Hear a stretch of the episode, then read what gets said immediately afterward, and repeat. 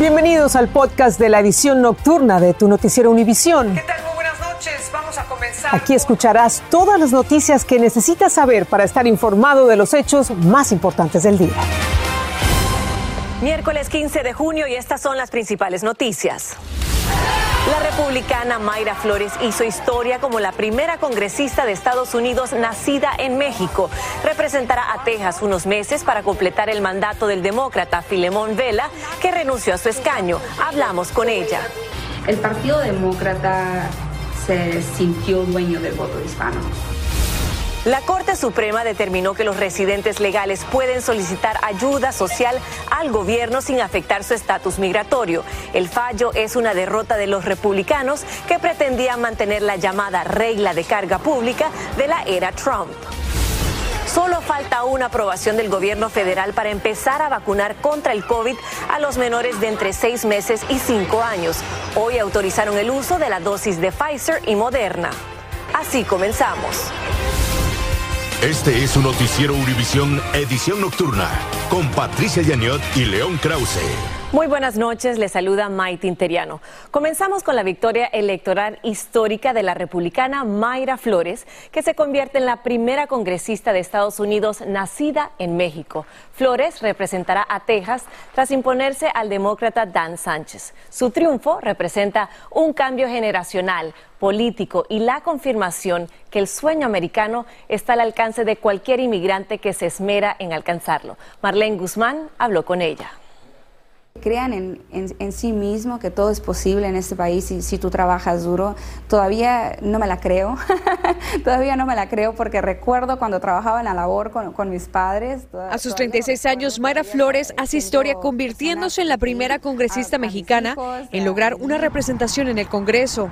Soy el sueño americano, pero no solamente quiero ese sueño para mí, lo quiero para nuestros hijos. Obteniendo la mayoría de los votos en la elección especial de este martes, Flores triunfa en el Distrito 34 de Texas, que abarca parte del Valle del Río Grande, donde el 84% de los habitantes son hispanos. Significa mucho porque este distrito nunca ha tenido una voz en Washington y creo que es hora de que Washington escuche a la comunidad hispana. Esta victoria en el sur de Texas no solo favorece al Partido Republicano, representa nuestra nueva clase política más joven y más preparada, pero también marca un cambio en el rumbo político de una región dominada por demócratas por más de 100 años. Aquí en el Valle hemos tenido solamente un partido en control de todo y no es bueno, es bueno tener un, un balance y como, y como lo dije, creo que es importante tener una voz en ambos partidos y la comunidad hispana tiene una voz en el Partido Republicano. La congresista electa se prepara para viajar a Washington próximamente y así oficialmente poder cumplir con los siete meses que le restan a este mandato. Emocionada de representar a mi gente. Al ganar la vacante que dejó el excongresista Filemón Vela tras renunciar al cargo a principios de este año, Flores, nacida en Burgos, Tamaulipas, se enfrentará al demócrata Vicente González en las elecciones del 8 de noviembre. Yo crecí en la, en la, pobreza también. Sin embargo, tuve la mejor niñez y para mí defender la vida es, es, lo más sagrado.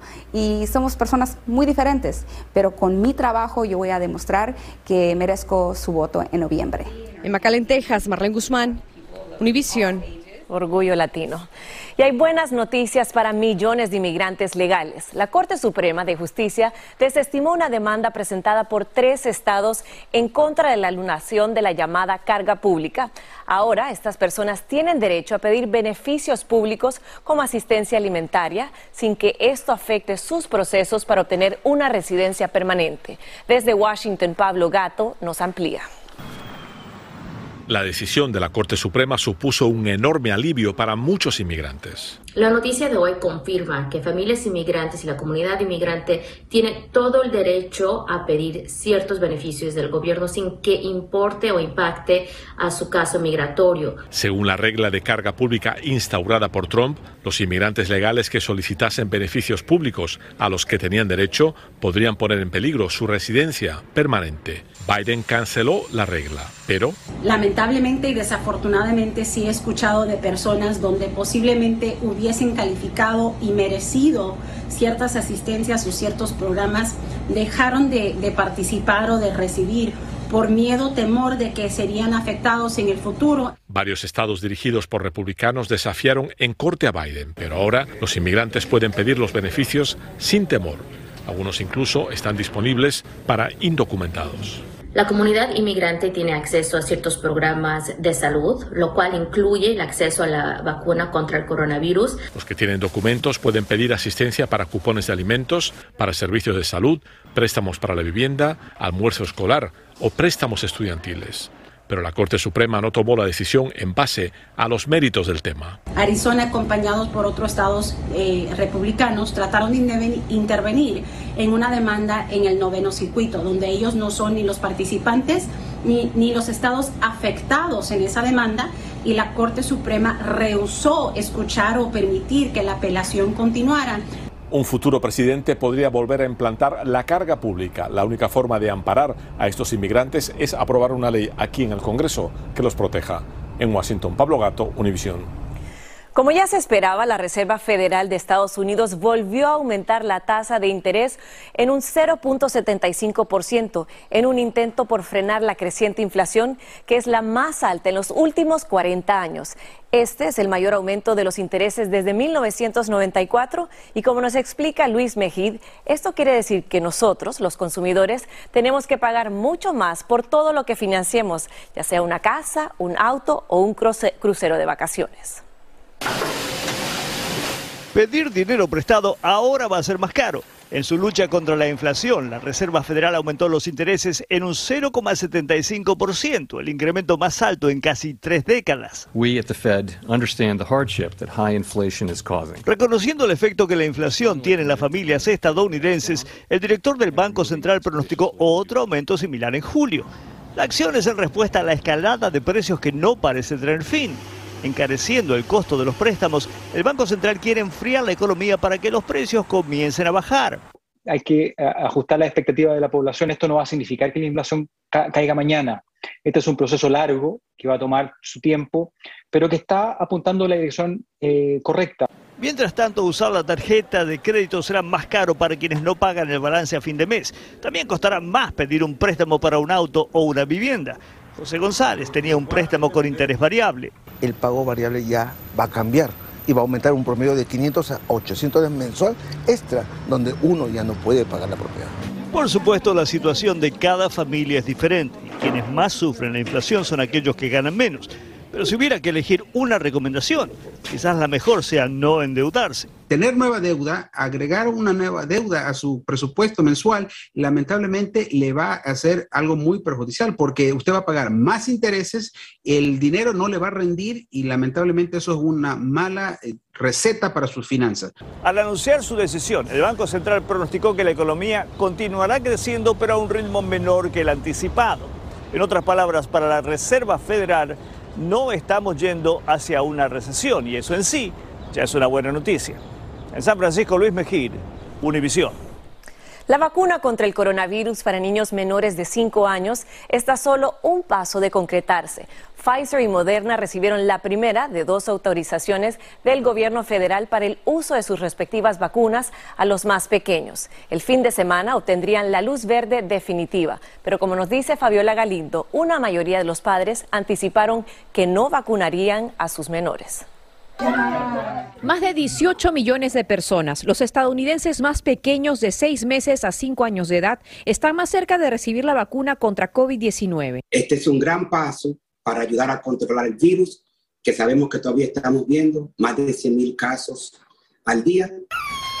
Hoy un comité externo de la FDA recomendó el uso de las tres dosis de la vacuna de Pfizer para niños entre seis meses a cuatro años y la de Moderna con dos dosis para niños de hasta cinco años de edad. Pfizer decidió usar una décima parte de la dosis de adulto, pero son tres dosis, que es muy similar a las otras vacunas que aplicamos durante la infancia, mientras que la Moderna eh, usa el 25% de la dosis de adulto dividida en dos dosis. Y sé que la vacuna es efectiva, creo que sí.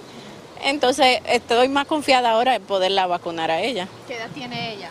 va a cumplir cuatro años. Pero solo alrededor del 29% de los niños entre 5 a 11 años han sido vacunados desde que Pfizer recibió la aprobación en noviembre. Algunos expertos temen que mientras más baja la edad, más baja la tasa de vacunación. Al bebé no, no, todavía. Y ahora mismo tú sabes que se está aprobando, so, todavía yo estoy muy indecisa. Pero la FDA advierte que la urgencia de proteger a los niños es enorme, ya que más de 400 han muerto por el virus en todo el país. Ahora solo falta que los CDC aprueben una recomendación formal. Esto podría pasar tan pronto como el sábado y las vacunas estarían disponibles la próxima semana. En Nueva York, Fabiola Galindo, Univisión. Estás escuchando el podcast de tu noticiero Univisión. Gracias por escuchar. Al cumplirse 10 años del establecimiento del programa de protección temporal conocido como DACA, cientos de miles de jóvenes Dreamers enfrentan un futuro incierto y aumentan los llamados a que el Congreso tome acción y los incluya en alguna reforma migratoria que necesite el país lo antes posible. Salvador Durán nos tiene el reportaje. Tras años de protestas y manifestaciones por lograr un camino a la ciudadanía, los llamados Dreamers aún continúan luchando por alcanzar su meta. Hoy, día del décimo aniversario del programa DACA. A este tiempo yo ya pensaba que iba a tener el carro, la casa, a la familia, pero no puedo tratar de hacer una familia sin saber que el otro año a lo mejor no me renovan mi permiso de trabajo. José López forma parte del grupo de jóvenes que hizo historia en Los Ángeles, participando activamente en la aprobación del programa desde su creación. Él ha logrado graduarse de la universidad y a pesar de tener protección temporal, aún siente que no puede salir de las sombras por completo. Muy agredulce, ah, especialmente porque DACA lo que hizo fue una curita, una curita en ese problema de inmigración. De hecho, DACA ha sido el blanco de ataques por grupos conservadores que han intentado revocar sin éxito el beneficio, que incluye permiso de trabajo y protección contra la deportación. El presidente Biden hoy emitió este video donde reconoce las contribuciones y el impacto positivo de los beneficiarios del programa. En su declaración, el presidente Biden exhortó al Congreso que solucione la situación de los Dreamers y que les den un paso a la ciudadanía. En Los Ángeles, California, Salvador Durán, Univisión. El hombre que intentó asesinar al expresidente Ronald Reagan en 1981 recuperó su libertad absoluta hoy tras pasar 41 años bajo supervisión federal. John Hinckley Jr. pasó 36 años en una institución psiquiátrica y en el 2016 regresó a su casa bajo estrictas medidas de seguridad y limitaciones para desplazarse. Recién hoy podrá moverse libremente. La automotriz Ford llamó a revisión a más de 2.900.000 vehículos para corregir un problema de la transmisión que aumenta el riesgo de que se muevan cuando están apagados. Los modelos involucrados son Escape, C-Max, Fusion, Connect y Edge entre los años 2013 y el 2021. Un reporte oficial indica que un dispositivo que conecta el cable de cambio a la transmisión puede desgradarse o desprenderse con el paso del tiempo. Y mientras tanto, los vehículos autónomos tuvieron 367 choques en los últimos nueve meses, con un saldo de seis muertos y cinco heridos de gravedad. La mayoría de ellos, 273 para ser exactos, involucraron autos de Tesla, según reporta la Administración Nacional de Seguridad Vial. La agencia encontró que los vehículos Tesla accidentados eran de conducción automática completa o los que se manejan con el sistema operativo piloto automático. El FBI arrestó a dos conocidos productores musicales de Los Ángeles por sus supuestos vínculos con los cárteles mexicanos de la droga. Se trata de Ángel del Villar, director ejecutivo del Records, una productora de cantantes de música regional mexicana, y de Lucas Calisi, director financiero de la agencia de talentos de Del Records. Dulce Castellanos nos tiene más de este caso. Dos ejecutivos de la música regional mexicana, Ángel del Villar, dueño de la disquera Dell Records, y Lucas Calisi, el director financiero de Dell Entertainment, fueron arrestados por el FBI por supuestamente conspirar para violar la ley Kingpin, conocida como la designación de cabecillas extranjeras del narcotráfico. Esa ley uh, prohíbe que personas en Estados Unidos hagan negocios con personas que han, que han sido marcados o clasificados como kingpins del narcotráfico. Del Villar, exnovio de Chiqui Rivera y cuya disquera representó a cantantes como Gerardo Ortiz y Regulo Caro, Iscalisi, supuestamente trabajaron con el tercer acusado, Jesús Pérez Alvear, un promotor de conciertos quien presuntamente tiene vínculos con los cárteles mexicanos de la droga y quien fue puesto en la lista negra de Estados Unidos. Es complicado el hecho de que es un caso internacional, entonces muchas de las pruebas eh, de la relación entre estas dos partes sucedió en México, en lo que fueron, parece ser, promoción de conciertos en México. El Departamento de Justicia informó que en el 2018 el FBI alertó a un cantante cuya identidad no fue revelada que Pérez había sido puesto en esta lista, pero el artista se presentó en varios conciertos promovidos por Pérez, bajo la dirección de Del Villar y Scalisi. Solicitamos un comentario de la disquera, pero no obtuvimos respuesta. Del Villar y Scalisi están libres bajo fianza. Del Villar y Scalisi nuevamente se presentarán en corte el 20 de julio para la lectura de cargos. Se desconoce el paradero de Pérez. El FBI cree que está en México. En Los Ángeles, Dulce Castellanos, Univisión. Y pasamos con el escándalo alrededor de unos populares collares antipulgas para mascotas vinculados presuntamente con la muerte de cientos de animales domésticos. El problema es tan serio que incluso el Congreso recomienda retirarlo del mercado. Galo Arellano habla del efecto dañino del cuestionado producto. Este popular collar antipulgas llamado Ceresto estaría relacionado con la muerte de más de 2.500 mascotas en los Estados Unidos. Y hoy, la subcomisión que defiende al consumidor en el Congreso realizó una audiencia para examinar por qué un producto con esta reputación se mantiene en el mercado. El ANCO, la empresa que actualmente es dueño de la marca, estaba al tanto de los riesgos, los incidentes y las muertes, pero fallaron y no actuaron, dijo el presidente de esta subcomisión. Detrás de él tenía las fotografías de los perros que supuestamente se enfermaron luego de usar este collar antipulgas y garrapatas. Esta es la foto de Oli antes de ser esto y esta después del tratamiento. Es bastante alarmante ver la cantidad de animales muertos reportados por el uso de estos productos. Ah, se debería en realidad eh, seguir con la investigación. No solo el número de muertes es escandalosa. Según las investigaciones, más de 98 mil dueños de mascotas han reportado incidentes luego de usar el producto. Muy a pesar de los cuestionamientos que existen hacia este producto, nosotros lo pudimos comprar por casi 70 dólares sin mayores contratiempos. Incluso cuando acudimos a cadenas que venden productos para mascotas, les preguntamos si era perjudicial para la salud de ellos, pero no tuvieron mayores respuestas. Las mascotas expuestas a pequeñas cantidades de pesticidas podrían sufrir daños en su piel y otros más graves. También hay sintomatología neurológica. Esto implica tremores, convulsiones y también te puedes encontrar con una sintomatología digestiva. El ANCO todavía no ha respondido a los cuestionamientos de Univision, pero al USA Today le dijo, el ANCO se toma muy en serio la seguridad de nuestros productos e investiga a fondo las posibles preocupaciones relacionadas con su uso. Desde Miami, Florida, Galo Arellano, Univisión. En Colombia, un tribunal le ordenó a los dos candidatos a la presidencia asistir a un debate que sería difundido a nivel nacional antes de la segunda vuelta electoral de este domingo 19 de junio. Tras los resultados de la primera vuelta, Rodolfo Hernández, el candidato independiente, dijo que no asistirá a ningún debate y que se enfocaría a su estrategia de dar información solo en entrevistas y redes sociales y un barco de la organización humanitaria CI rescató hoy a un total de 416 inmigrantes cuando viajaban en el Mediterráneo, entre ellos decenas de menores y un bebé. La tripulación de la nave llevó a cabo tres operaciones de rescate para salvar a estas personas que se encontraban en peligro. Por otro lado, el buque Aymari de la ONG española Salvamiento Marítimo Humanitario rescató a 17 migrantes.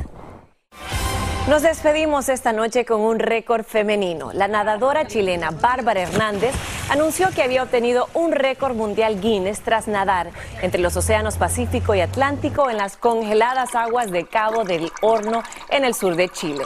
Hernández, psicóloga de 36 años, batió el récord al nadar una milla náutica en 15 segundos, en 15 minutos y 3 segundos en febrero.